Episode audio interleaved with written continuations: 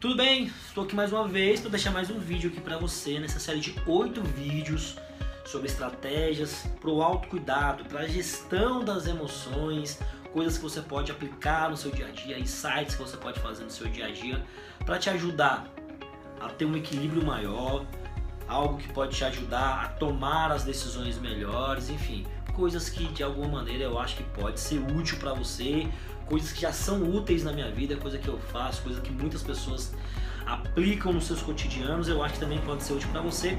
Por isso que eu tomei essa iniciativa de trazer esses conteúdos aqui para você.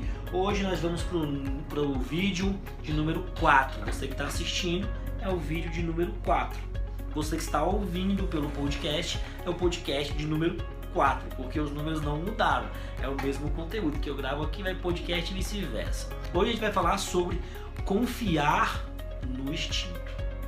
Lembrando, o primeiro vídeo dessa série, você que não assistiu ainda nenhum dos outros, o primeiro vídeo foi como saber o melhor momento para tomar decisões.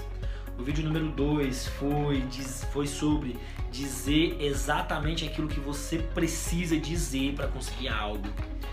Vídeo número 3, não querer agradar a todos, certo? E hoje no vídeo de número 4, vamos falar sobre confiar nos instintos, confiar no seu instinto. Sabe aquele momento em que a gente tem uma decisão para tomar? Você que assistiu o primeiro vídeo, eu falei lá sobre o SWOT, falei sobre analisar oportunidades, ameaças, pontos fortes, pontos fracos pode acontecer que mesmo depois dessa análise, você ainda ficar em dúvida. Ficar aquela pulguinha atrás da orelha, ficar aquela sensação de putz, não sei se o que é está acontecendo. E às vezes você pode analisar situações e ambas as decisões que você precisa tomar, a decisão A e a decisão B, e pode acontecer de você fazer as, essas análises e tanto uma opção quanto a outra serem igualmente boas. As duas serem boas. Estamos falando aqui de uma, de uma hipótese de mudança de emprego, tá? Porque no vídeo número 1 um, eu falo, eu falo sobre essa tomada de decisão na hora de trocar de emprego. Às vezes você quer sair do emprego e ir para outro e as condições são idênticas ah, mas vou ganhar o mesmo tanto, o ambiente é igualmente bom, os benefícios são os mesmos. Se eu fiz uma análise aqui, é o famoso, eu coloquei na ponta do lápis e tudo, tudo é igual. E aí, o que, que eu faço? Siga o teu instinto. Como é que eu sei que é um instinto? Como é que eu sei que é o meu instinto que está falando? Geralmente, como a gente sabe que é o nosso instinto? Quando a gente tem paz para tomar essa decisão. Quando a gente quer tomar essa decisão e ela vem de modo leve, ela não vem com aquele peso de dúvida, ela não vem com aqueles tantos de questionamentos. Ai meu Deus, será que eu devia ter feito? Será que eu não devia? Poxa vida, ai, aí não foi instinto. Ah, mas Quer dizer que o instinto sempre vai acertar? Não. A gente, o nosso instinto pode errar. Nosso instinto pode errar. Mas o que eu quero dizer para você é: siga o seu instinto.